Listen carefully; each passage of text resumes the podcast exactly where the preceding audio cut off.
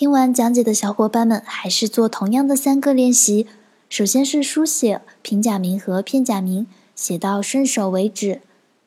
第二是听写，听写平假名、片假名以及单词。第三，看看自己写下的单词、假名是否能够读出来。如果你准备好了，就可以开始听写了。请写下平假名：な、に、ぬ、 ね、の。请写下片假名：な、に、ぬ、ね、の。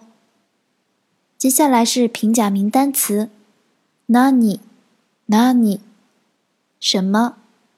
ねこ、ねこ、猫。願い、願い、愿望、请求。いいね、いいね、 不错嘛。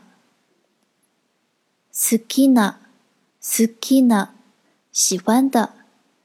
大好きな、大好きな、最喜欢的。大切な、大切な、重要的。接下来是片假名单词。カナダ、カナダ。ニコニコ、ニコニコ。 ネット、ネット。ノート、ノート。以上就是今天全部的练习，我们晚上再见。